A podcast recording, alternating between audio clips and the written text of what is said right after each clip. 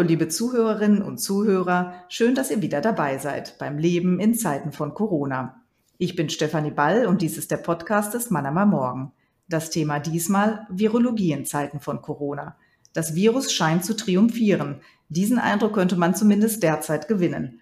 Das Impfen verläuft schleppend, das Vertrauen in AstraZeneca ist dahin, die Infektionszahlen steigen. Wie schaffen wir den Weg aus der Pandemie? Antworten auf diese drängende Frage hat Professor Hartmut Hengel, Leiter des Instituts für Virologie des Universitätsklinikums Freiburg. Hallo, Herr Professor Hengel, schön, dass Sie Zeit haben für ein Gespräch. Hallo, Frau Ball. Die Virusmutante B117 breitet sich in Deutschland immer weiter aus. Was macht sie so gefährlich? Ja, diese neue Variante ist ein äh, gegenüber dem W-Typ äh, wirklich verändertes Virus mit anderen neuen Eigenschaften. Man könnte virologisch sagen, fast ein neues, anderes Virus. Und sie ist sicher für die aktuellen Probleme, die wir in der dritten Welle, die sich ja jetzt aufbaut, haben, verantwortlich. Denn dieses Virus hat eben neue Eigenschaften, insbesondere die Fähigkeit, sich effizienter zu übertragen, also eine höhere Transmissibilität und äh, wie die Daten aus verschiedenen Ländern jetzt auch immer mehr andeuten, eine höhere Virulenz. Also sie macht mehr krank und sorgt für einen größeren Anteil schwer verlaufender Infektionen. Und von daher muss man sie sicher sehr ernst nehmen. Wenn wir noch das ursprüngliche Virus hätten, dann hätten wir die Situation in Deutschland jedenfalls aktuell recht gut unter Kontrolle. Aber die Höhe Übertragbarkeit schafft das Problem.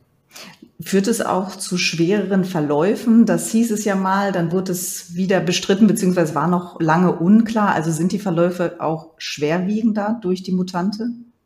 Das scheint so zu sein. Die englischen Kollegen publizieren darüber regelmäßig und haben mehrere Studien äh, und sie berichten darüber, dass es so ist. Die Sieben-Tage-Inzidenz, Sie hatten es ja auch gerade schon gesagt, äh, ähm, gesagt, steigt immer weiter. Wie hoch wird sie noch klettern? Das kann niemand wirklich ganz genau vorhersagen, denn das wird ja nicht allein vom Virus entschieden, sondern natürlich auch von den Gegenmaßnahmen, die wir treffen. Die sind äh, überwiegend natürlich ja auch politisch äh, entschieden und äh, man muss abwarten, wie die Politik sich äh, sicher auch jetzt gerade dann nach Ostern hier verhalten wird, ob es weitere Einschränkungen geben wird.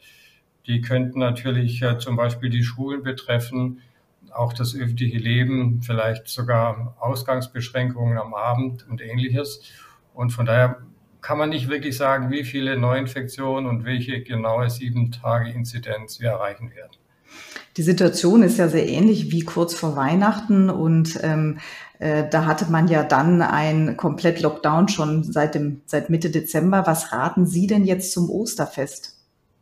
Ja, als Virologe muss man ein bisschen protestieren. Die Situation ist ein bisschen anders als vor Weihnachten, weil wir ja jetzt eben diese englische Variante haben, die sich leichter überträgt. Die Übertragbarkeit ist, wie gesagt, 50 bis 70 Prozent effizienter. Und von daher ist die Situation nicht genau vergleichbar. Und äh, das sieht man eben auch daran, dass die ja vergleichbaren Gegenmaßnahmen, die wir haben, jetzt nicht mehr äh, in der Lage sind, das Virus wirklich unter Kontrolle zu halten, sondern wir haben steigende Zahlen. Die Mittel, die wir jetzt gerade ausprobieren, sind weitgehend dieselben wie vor Weihnachten. Und äh, von daher muss man sagen, es scheint im Moment so zu sein, als würden diese Mittel nicht ausreichen und wir brauchen zusätzliche Mittel. Die könnten natürlich auch auf anderer Ebene sein. Das wäre natürlich ja ein vermehrtes Impfen, aber da sind wir aufgrund der Verfügbarkeit der Impfstoffe begrenzt und wir können nicht so schnell impfen, wie das jetzt äh, sein müsste, um äh, diese Welle schnell zu kontrollieren. Und dann haben wir noch die Möglichkeit des vermehrten Testens. Aber auch da stoßen wir natürlich an Grenzen. An Grenzen, was die Menge der Schnelltests angeht oder was die Aussagefähigkeit dann angeht? Ja, die Schnellteste, die Sie jetzt ansprechen, haben verschiedene Begrenzungen. Die Zahl der Schnellteste wird sicher, wenn wir sie sehr massiv einsetzen, in Deutschland auch eine Grenze bilden. Aber natürlich auch äh, die Leistungsfähigkeit und die Aussagekraft dieser Teste. Denn diese Schnellteste sind, äh, das muss man schon einschränkend sagen, natürlich nicht so empfindlich wie jetzt die PCR-Diagnostik und ähm, auch ihre Spezifität ist nicht überragend. Und von daher muss man sich sehr genau überlegen, in welchem Setting, also in welcher Situation man diese Teste tatsächlich anwenden kann. Ich denke, sie sind immer nur ein Zusatzmittel, aber sie können kein wirklich tragendes, entscheidendes Element der Pandemiekontrolle sein. Können Sie denn helfen, die ja, Impflücke, die Sie ja auch schon angesprochen haben, äh, ein Stück weit zu überbrücken, dass man Schulen je nach Entwicklung der Inzidenz öffnet, aber dann auch nur mit Schnelltests, also dass die so lange dann die Zeit überbrücken, wie wir noch nicht mit der Impfkurve vor die Infektionskurve kommen? Schnelltestkonzepte in der Schule sind denkbar, zweifellos, aber man muss äh, eben die Grenzen dieser Teste vor Augen haben und äh, dazu gehört zum Beispiel, dass sie in nicht geringer Zahl auch falsch positive Ergebnisse produzieren. Jedenfalls bei niedriger Inzidenz kann das ein Problem sein, dass wir dann mehr falsch positive als tatsächlich positive Ergebnisse haben. Und diese positiven Schnelltestergebnisse müssen natürlich sehr schnell abgearbeitet werden. Dafür braucht man eine Testinfrastruktur. Und man muss auch wissen, wie man dann mit den betroffenen Kindern und den Schulkameradinnen und Schulkameraden dann umgeht. Und von daher braucht man ein sehr klares Konzept. Im Deutschen Ärzteblatt ist gerade eine Arbeit aus Hessen publiziert worden zu Schultestung und die zeigt dieses Problem doch ziemlich deutlich. Von daher denke ich, man sollte keine falsche Erwartungen daran knüpfen. Also wäre es immer noch besser, dann tatsächlich bei sehr hohen Inzidenzen regional beispielsweise betrachtet, die Schulen dann doch zu schließen. Wenn die Inzidenzen wirklich sehr hoch sind, ich fürchte, dann wird das tatsächlich notwendig sein.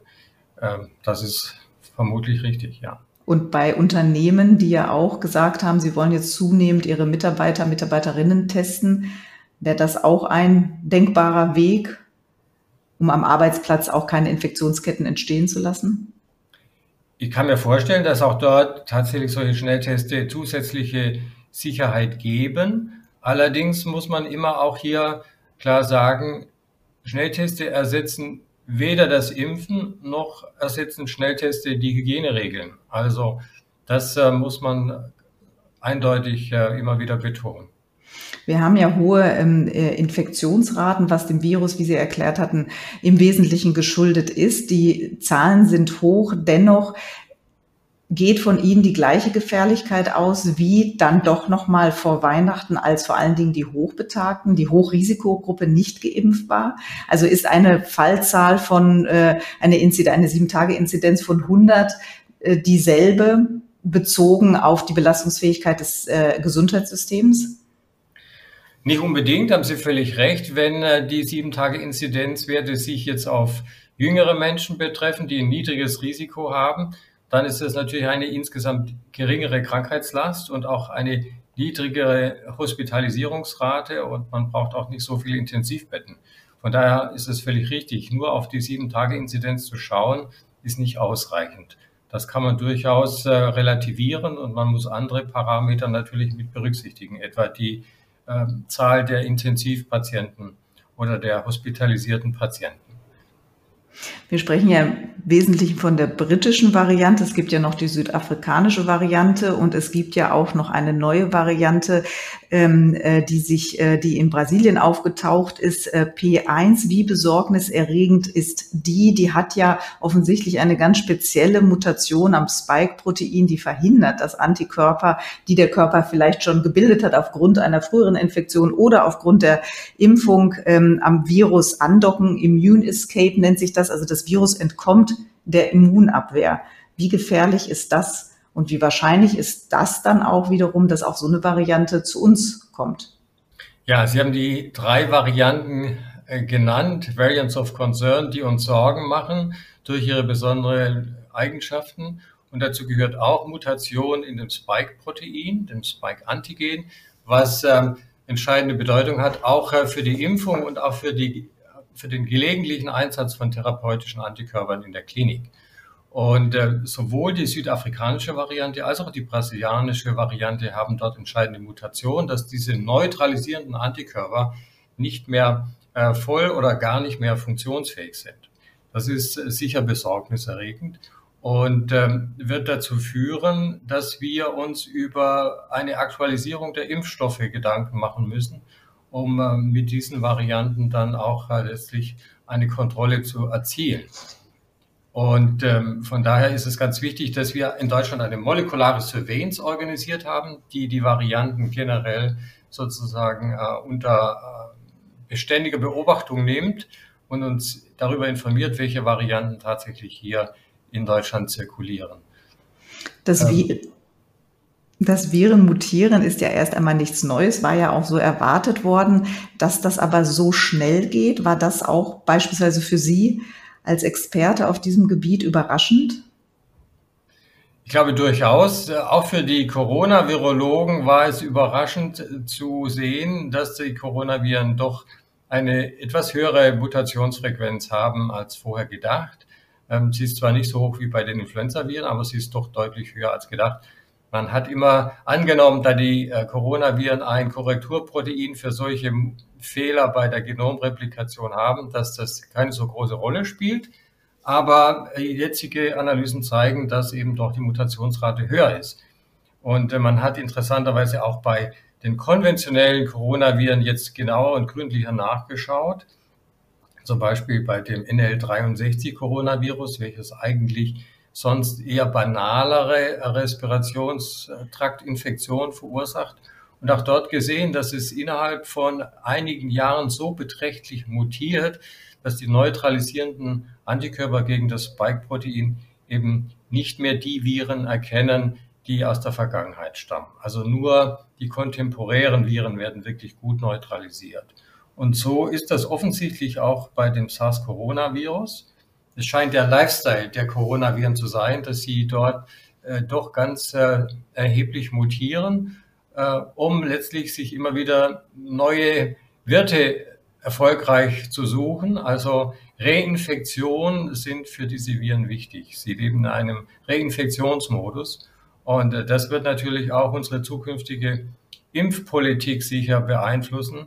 Und wir müssen die Impfstoffe aktualisieren. Ich denke, davon müssen wir ausgehen. Es ist allerdings immunologisch und wissenschaftlich noch nicht ausgemacht, ob uns das wirklich so gut gelingen wird, wie wir uns das erhoffen. Denn ähm, es gibt äh, sozusagen eine Prägung des Immunsystems, insbesondere der Antikörper, durch, diese, durch den Erstkontakt, durch die Erstinfektion mit einem Coronavirus. Das nennt man äh, die, die ursprüngliche antigenetische Sünde. ähm, ähm, und ähm, dies, das führt dazu, dass eben die Antikörper sich nicht immer äh, in allen Situationen so gut neu auf neue Antigene einstellen können. Und das nützen Viren offensichtlich aus, um neue Varianten auch zu bilden. Und von daher müssen wir schon damit rechnen, dass wir neue Varianten sehen werden, so wie bei den Influenza-Viren ja auch, die ähm, nicht so leicht äh, durch die bisherigen äh, Antikörperantworten eingefangen werden. Wäre es auch denkbar, dass das Virus ähm, sich in seiner Wirkung abschwächt, ähm, weil es, wie Sie ja sagten, Interesse daran hat, immer wieder sich fortzupflanzen? Dafür braucht es den Wirt. Wenn es den Wirt jetzt ähm, zunehmend ähm, zum Erliegen bringt oder sogar ähm, tötet, ähm, dann ist das beendet ja die Reproduktion. Das heißt, die These, das Virus könnte sich auch abschwächen, halten Sie die für möglich oder nach den bisherigen Beobachtungen eher nicht? Oder ist es womöglich auch viel zu früh, wird man das vielleicht auch gar nicht sagen können? Also die Möglichkeit, dass sich das Virus abschwächt, die ist sicher auch gegeben. Ich denke, im Moment kann kein Virologe wirklich vorhersehen, ob sich das Virus Richtung geringerer oder höherer Virulenz entwickeln wird. Grundsätzlich ist hohe Virulenz nicht im Interesse von Viren, aber man kann es nicht wirklich vorhersagen. Es ist oft so, dass Mutationen natürlich auch ihren Preis für das Virus haben, also eine evolutionäre Kost äh, sozusagen verursachen und äh, Nachteile mit sich bringen. Und deswegen sind die Freiheitsgrade von Viren nicht immer so groß. Sie können nicht beliebig mutieren, aber es ist eben nicht wirklich gut vorhersehbar. Man muss es empirisch äh, beobachten und messen. Und deswegen ist die molekulare Surveillance, von der ich gesprochen habe, sicher so entscheidend wichtig. Kommen wir zum Impfen. Äh, wie weit kann sich denn ein Erreger auch auf eine Impfung einstellen, auf die dort produzierten Antikörper? Könnte es auch sein, dass ein, dass ein Virus ähm, immun wird, komplett gegen eine Impfung, sich daran gewöhnt?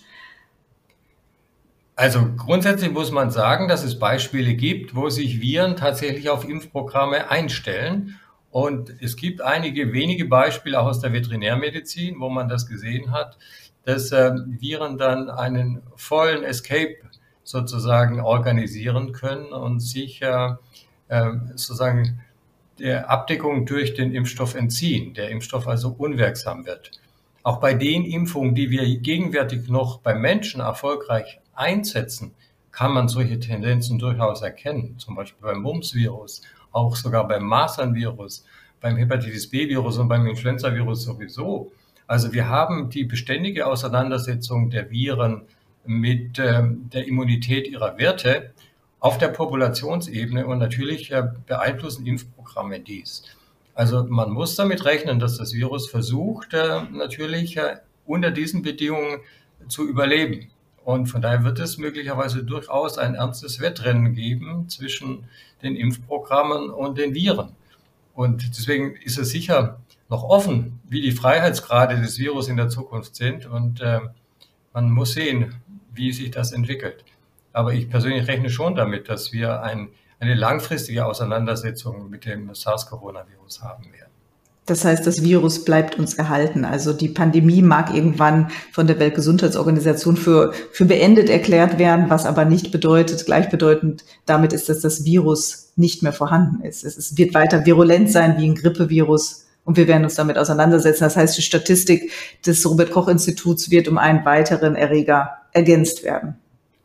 Richtig, das wäre meine aktuelle Erwartung, dass wir einen neuen Erreger bei uns haben, mit dem wir uns mit dem wir uns auseinandersetzen müssen. Wie lange wird eine Impfung anhalten? Es bilden sich ja Antikörper nach einer Impfung. Auch die Gedächtniszellen speichern das, äh, dass eben dieser Erreger da war, dass sie dann präpariert sind. Ähm, ja, wie hoch ist die Wahrscheinlichkeit, dass es für ein Jahr anhält, für zwei Jahre? Gibt es da schon Vermutungen? Also es gibt schon Beobachtungen und die, die sagen, dass bei einer SARS-Coronavirus-Infektion die gebildeten Antikörper sehr unterschiedlich, sehr individuell lange nachweisbar sind. Insbesondere bei milden Verläufen verschwinden die Antikörper nach einiger Zeit wieder. Das zeigt, dass dieser Reinfektionsmodus des Virus offensichtlich vom Virus gewollt ist und dass das Virus das Immunsystem manipulieren kann in der Weise, dass eben Antikörper wieder verschwinden und die Reinfektion möglich wird. Das bedeutet nicht, dass man gar keine Immunität gegen das Virus gewonnen hat, aber das bedeutet, dass man eben ähm, wieder für neue Infektionen empfänglich geworden ist. Wie lange eine Impfimmunität oder durch Impfung erworbene Immunität gegen das SARS-Coronavirus anhält, wissen wir gegenwärtig natürlich noch nicht, weil die Impfstoffe ja noch gar nicht lange eingesetzt werden. Das müssen wir noch lernen und es könnte gut sein, dass die jetzt unterschiedlich angewandten Impfstoffe hier natürlich auch unterschiedliche ähm, immunologische Gedächtnisleistung induzieren. Also von daher ist das ja gerade sehr interessant für Vakzinologen und Virologen, das jetzt in den nächsten Monaten, Jahren ähm, zu beobachten. Eine wirklich gute Vorhersage kann man nicht treffen. Meine Vorhersage wäre, es wird besser sein als bei der natürlichen Infektion, weil diese manipulative Kraft des Virus ja im Impfstoff nicht gegeben ist, sondern der Impfstoff häufig noch verstärkt wird durch die intrinsischen Fähigkeiten des Impfstoffs, also das immunologische Gedächtnis dann besser wird. Aber es ist gut möglich, dass auch das natürlich nachlässt, vielleicht gerade auch bei älteren Leuten, Stichwort Immunseneszenz, also Alterung des Immunsystems, und dass man dann äh, Auffrischungsimpfung brauchen wird, um eine längerfristige, stabile Immunität zu haben. Aber auch die Fähigkeit, das Immunsystem wieder aufzufrischen, ist etwas, was wir noch nicht erforscht haben. Auch da werden wir noch äh, viel lernen müssen. Wie wahrscheinlich ist es, dass wenn ich geimpft bin, das Virus auch nicht mehr weitergebe? Da gibt es äh, momentan eigentlich noch kein sicheres Wissen. Es deutet sich an, dass äh, jedenfalls ähm, durch die Impfung die ähm, Virusausscheidung, wenn man wieder Kontakt hatte, deutlich reduziert ist. Aber auch das wird davon abhängen, wie lang andauernd das immunologische Gedächtnis vorhanden ist. Also man kann sich vorstellen, dass am Anfang vielleicht eine sehr gute, sogar sterile Immunität vorhanden ist. Sterile Immunität bedeutet, dass man also nach Erregerkontakt gar keinen Erreger mehr ausscheidet. Aber dann äh, wird man möglicherweise wieder für Reinfektionen ein bisschen empfänglicher und ähm, nach einiger Zeit äh, fürchte ich, wird es dann so sein, dass man auch wieder signifikante Virusmengen ausscheidet. Vielleicht auch dann, wenn man gar nicht klinisch erkrankt dass äh, eine Corona-Infektion führt ja nicht nur zu einer schwer, zu schweren Verläufen. Es kann sogar sein, dass ich keine Symptome habe, aber ähm, äh, dennoch langfristig äh, äh, Folgen davontrage oder ich habe eine schwere Erkrankung, die klingt erstmal ab, aber Symptome bleiben doch ziemlich lange erhalten. Also Long Covid wird das ja genannt, die langfristigen Auswirkungen einer Covid-19-Infektion. Wie erklärt sich das, dass viele Menschen sich noch Wochen, Monate später ermattet fühlen, ähm, neurologische Ausfallerscheinungen haben? Was hat das Virus da angerichtet, was so langfristig sich noch fortsetzt? Frau Ball, wenn ich das wüsste, dann ähm, wären wir sehr viel weiter in der Corona-Medizin. Ich kann das auch nicht gut erklären. Ich kann Ihnen nur berichten von einer Freiburger Studie hier, die äh, Long-Covid-Patienten verfolgt, und zwar solche, die schwer erkrankt waren, aber auch solche, die leicht erkrankt waren. Und auch bei den leicht Erkrankten solche äh, langfristigen Probleme tatsächlich nachweist. Es scheint sogar eher so zu sein, dass die nicht so schwer Erkrankten häufig ähm, langfristige Probleme haben und dass sich die Schwerpunkte der Symptome durchaus unterscheiden. Auf welcher Ebene die Probleme entstehen, ob das ähm, auf der Ebene des Immunsystems ist oder irgendeiner epigenetischen äh, Imprägnierung, sage ich mal, oder ob das hormonell bedingt ist oder auf der Ebene des zentralen Nervensystems. Ich glaube, das ist bisher nicht verstanden.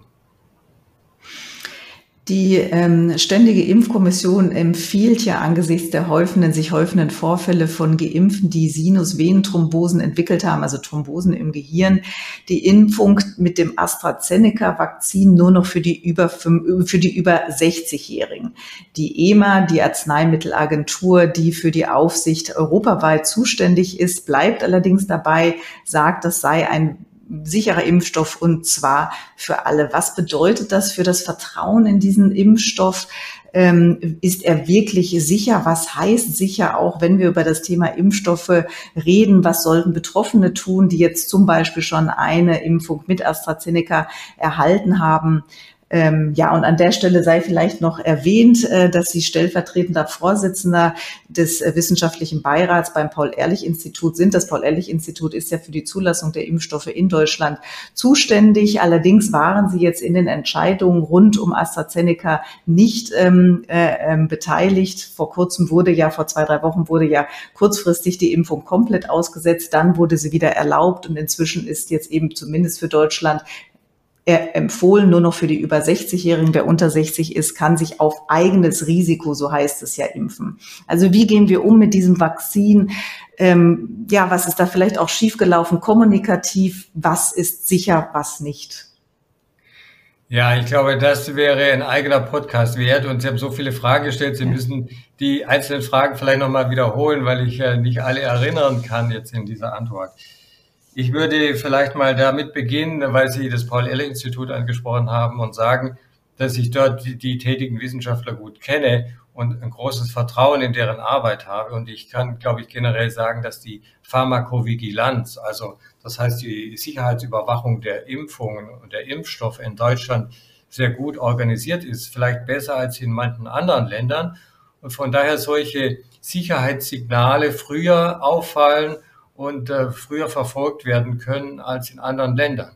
Und wenn andere Länder solche Signale noch nicht gesehen haben, dann kann das entweder daran liegen, dass sie so keine so gute Pharmakovigilanz organisiert haben oder natürlich auch daran, dass sie andere Bevölkerungsgruppen äh, schwerpunktmäßig geimpft haben. Also vielleicht jetzt äh, eben ältere und eben nicht die jüngere, wo die Probleme ja in Deutschland beim AstraZeneca-Impfstoff aufgetreten sind. Dann gibt es natürlich auch die Möglichkeit, dass es ein Chargenproblem sein könnte. Nicht jede Impfstoffcharge ist notge oder immer ganz genau identisch äh, wie die andere. Deswegen gibt es ja auch eine Chargenkontrolle. Aber trotz aller Chargenkontrollen können natürlich äh, durchaus auch mal Probleme auftreten. Und deswegen ist es wichtig, dass man ein solches Pharmakovigilanzsystem hat, um diese, diesen Problemen auf die Spur zu kommen. Und es kann natürlich auch sein, dass es zum Beispiel ähm, mit genetischen Unterschieden zu tun hat. Ähm, zum Beispiel äh, weiß man ja, dass es natürlich äh, ähm, bei manchen immunologisch wichtigen Genen Unterschiede zwischen den einzelnen Populationen gibt. Äh, und auch das mag mit dazu in der Vergangenheit mit dazu beigetragen haben, dass man bei verschiedenen Impfstoffen, Stichwort Pandemrix, Schweinegrippeimpfstoff aus dem Jahr 2009, der ja auch ein Problem induziert hat, nämlich die Narkolepsie. Auch da sah man ja die Signale nicht in allen Ländern, sondern insbesondere in den nördlichen Ländern Europas, auch in Deutschland. Und das hat möglicherweise eben mit immunologisch wichtigen Genen zu tun. Und von daher kann es durchaus sein, dass man eben unterschiedliche Wahrnehmungen, die ganz objektiv so auch bestehen, machen kann. Und von daher kommt man dann zu unterschiedlichen, äh, wenn man unterschiedliche Zahlen hat, dann auch zu unterschiedlichen Einschätzungen. Und von daher kann es sein, dass sowohl die EMA mit ihrer Einschätzung durchaus richtig liegt, als auch das Paul-Ehrlich-Institut in Deutschland. Das halte ich nicht für ausgeschlossen. Zentral ist ja beim Thema Impfung vor allen Dingen, wenn man eine Herdenimmunität erreichen möchte, dass sich möglichst viele Menschen impfen. Da sind solche Debatten natürlich so sinnvoll und wichtig und richtig sie dann auch sind aus wissenschaftlicher Sicht fatal. Deshalb nochmal die Frage, wie sicher ist AstraZeneca? Oder was bedeutet Sicherheit, wenn wir über Impfstoffe reden? Äh, Sicherheit ist ähm, ein ganz wichtiges Versprechen jeder Impfung. So wie die Wirksamkeit ein Versprechen ist, ist natürlich auch die Sicherheit ein Versprechen, denn wir impfen ja immer gesunde Personen. Und äh, von daher ist eine solche Impfintervention bezüglich der Sicherheit immer kritisch zu hinterfragen, gar keine Frage.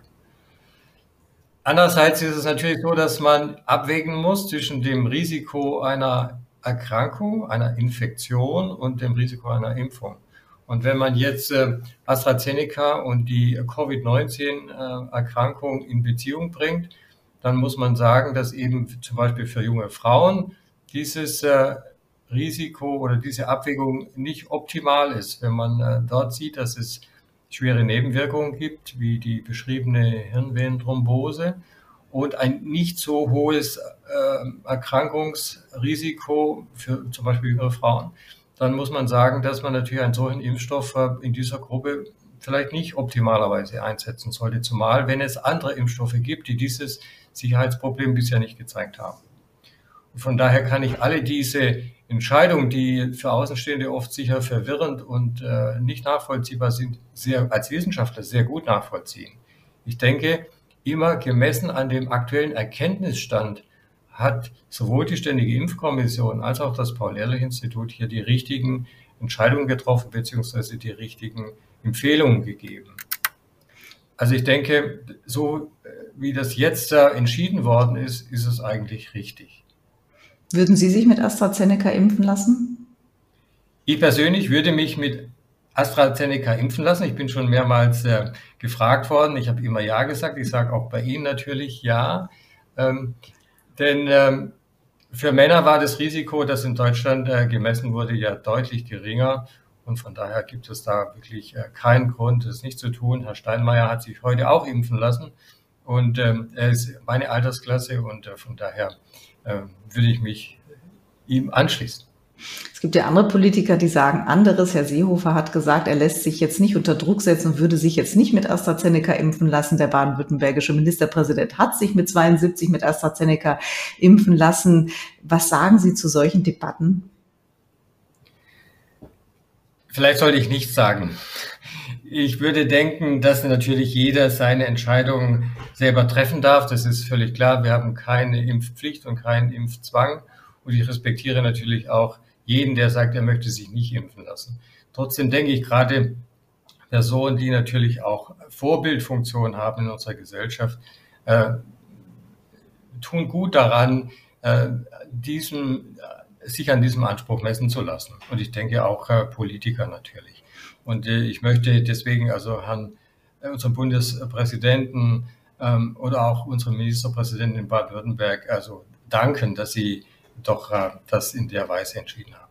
Und man muss am Ende vielleicht nochmal festhalten, ohne Impfung werden wir das Virus nicht besiegen können. Das ist völlig richtig. Ohne Impfung werden wir dieses Virus nicht unter Kontrolle bringen. Und vielleicht äh, zu den beiden genannten äh, muss man auch noch sagen, dass gerade bei Ihnen sicher äh, die Abwägung zwischen Impfung und Erkrankung ganz eindeutig ist. Äh, Männer in unserer Altersklasse haben ein hohes Risiko für eine schwere Covid-19-Infektion und Erkrankung. Ich bin hier an der Universitätsklinik in Freiburg und habe jeden Tag Einblick in die Situation auf der Intensivstation und äh, kann nur bekräftigen, das ist äh, für viele Menschen eine desaströse Erkrankung, die man wirklich sehr ernst nehmen muss. Und wer sich schützen kann durch eine Impfung, der sollte das unbedingt tun. Ich weiß, Sie haben keine Glaskugel. Dennoch, wann erwarten Sie das Ende der Pandemie? Da muss ich zurückfragen. Meinen Sie Deutschland oder meinen Sie tatsächlich die ganze Welt?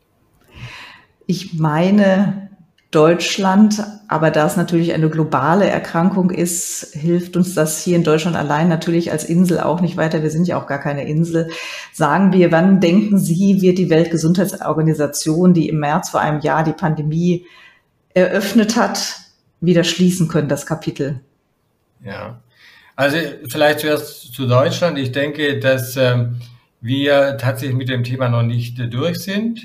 Jetzt natürlich nicht im Frühjahr 2021, aber ich fürchte, dass es äh, sich noch einige Zeit hinziehen wird.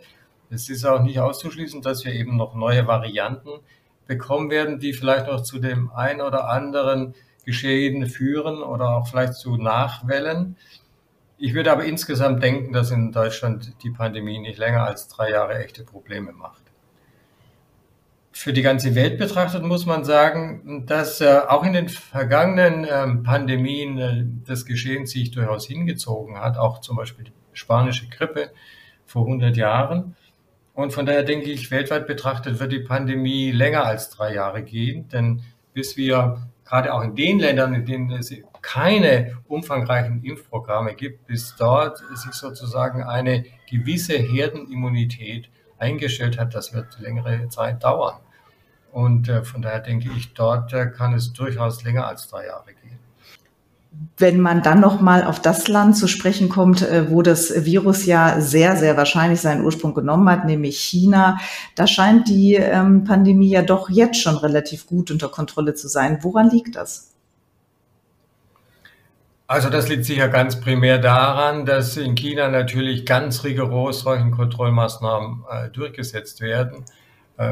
Ich selber habe einige Kontakte nach China und habe auch chinesische Mitarbeiter hier im Institut und bin von daher über die chinesische Situation informiert. Ich war auch vor einigen Jahren in China, auch in Wuhan.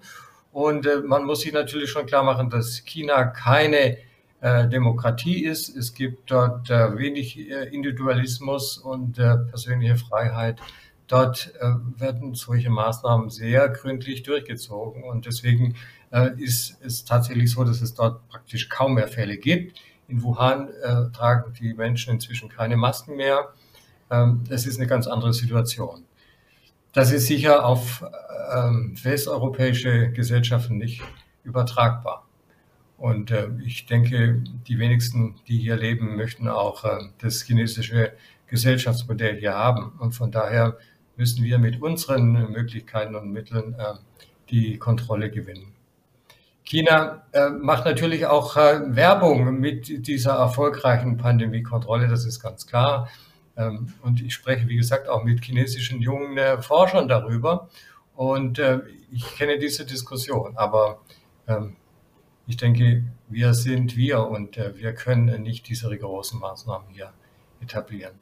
Sie hatten ja angedeutet, dass man, wenn man die Pandemie als globales Geschehen betrachtet, ähm, es auch unterschiedliche Zeiten geben kann, wann die Pandemie in den Griff bekommen wird. Drei Jahre, sagen Sie, für Deutschland, länger in anderen Teilen der Welt. Vor diesem Hintergrund, wie wichtig ist da eine gerechte Verteilung des Impfstoffes? Ich denke, eine weltweite Verteilung des Impfstoffs, eine gerechte weltweite Verteilung ist absolut wichtig und auch im Interesse von uns. Denn die zukünftigen Varianten, die werden natürlich genau aus solchen Ländern kommen, wo das Virus sehr gute Voraussetzungen hat, sich durch Mutation immer wieder neu zu erfinden. Und äh, das kann es natürlich besonders dort tun, wo keine Impfprogramme, keine effektiven Impfprogramme bestehen. Dort werden diese Immun-Escape-Mutationen entstehen und dann natürlich auch zu uns kommen. Und von daher tun wir gut daran, den Impfstoff nicht nur für uns zu behalten, sondern auch äh, in die benachteiligten Länder zu liefern. Und äh, vor dem Hintergrund kann man vielleicht auch nochmal sagen, dass wir in Deutschland natürlich in einer nicht so optimalen Situation sind. Es gibt in Deutschland praktisch keine Impfstoffindustrie mehr. Das war vor langer Zeit anders. Und wir dachten, ähm, es würde genügen, man kann die Impfstoffe irgendwo im Ausland kaufen und wir sehen, ähm, wir haben da ein Defizit. Und von daher ist es sicher auch Aufgabe der Politik, der vorsorgenden und vorausschauenden Politik, hier auch für unsere nationalen Bedürfnisse wieder äh, etwas, äh, etwas autarker zu werden. Auch das wäre vermutlich wieder das Thema für einen ganz neuen Podcast. Herr Professor Hengel, vielen Dank für das Gespräch. Liebe Zuhörerinnen und Zuhörer, vielen Dank fürs Zuhören. Und bis zum nächsten Mal beim Leben in Zeiten von Corona gebt mir euer Feedback unter podcast.mamo.de.